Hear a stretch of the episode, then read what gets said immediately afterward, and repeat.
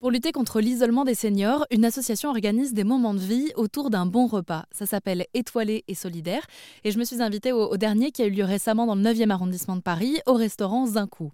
Durant près de 4 heures, des retraités et des salariés se sont donc retrouvés autour d'un entrée plat dessert. Et j'ai pu tendre le micro à deux protagonistes, Jessica, la présidente de l'association, et Yvette, retraitée, qui n'en est pas à son repas d'essai. C'est vrai que quand on est senior, on n'est plus trop au parfum de tout ce qui se passe, même si on entend, hein, on a quand même de la famille, etc.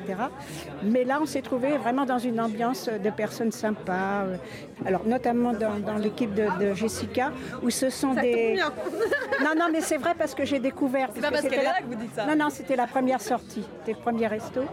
Et euh, on s'est trouvé avec déjà une start-up, avec une fille à la tête. Et euh, donc on s'est trouvé et avec donc au milieu il y avait tous les salariés qui étaient là ce jour-là. Hein. Donc c'était vachement sympa quoi. Donc on s'est trouvé dans un truc de jeunes. Vous ne vous connaissiez pas avant? Ah non pas du tout. Ah non non, non, c'est vraiment... vraiment le concept c'est que personne ne se connaît. Bah, là on a le plaisir de se revoir. C'est l'occasion euh, de rencontrer des compatriotes seniors aussi voilà, d'autres milieux, d'autres horizons. Euh, voilà, ça élargit un peu. C'est un brassage, c'est bien. C'est compliqué à organiser des moments de vie? C'est en fait euh, très concrètement pour les entreprises c'est hyper compliqué hein. mais euh, on y arrive. Donc il faut, il faut le tenter. Parce qu'après le, jeu en vaut la chandelle. Voilà.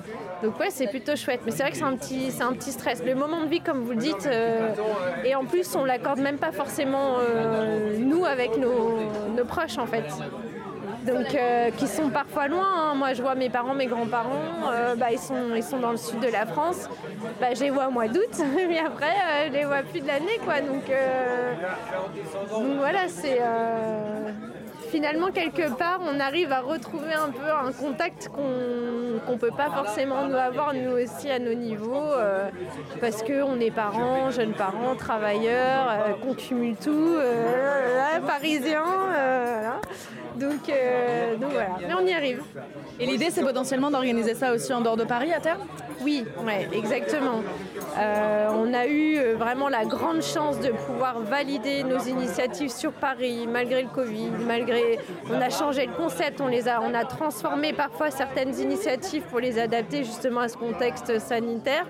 Euh, et, on sait que maintenant le, le modèle fonctionne et donc on peut aller solliciter euh, les régions pour qu'elles nous aident à déployer euh, et, c'est le cas. On a commencé cette année là à Languedoc-Roussillon, Nîmes, ça marche du feu de Dieu et les retours sont, excellents donc c'est hyper encourageant et on a vraiment l'ambition là sur 2023 de d'aller sur quatre nouvelles régions, euh, là où les distances en fait sont plus importantes. Alors je parle en dehors des métropoles bien sûr, mais par exemple là, euh, on a répondu à un appel à projet en Bourgogne.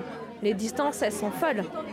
C'est là, euh, on ne parle pas de prendre juste le bus, c'est il y a des 30, 40 km à faire. Donc, et c'est comment justement essayer de recréer quand même un peu du lien avec ces personnes qui sont vraiment isolées les unes des autres et, euh, à travers un moment aussi euh, joyeux, puisqu'on veut toujours garder cette éthique-là un peu en dehors du temps.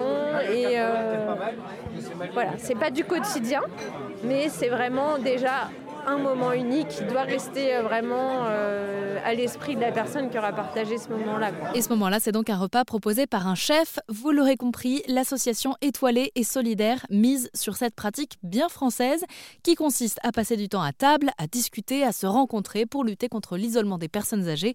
Pour en savoir plus, rendez-vous sur rzn.fr.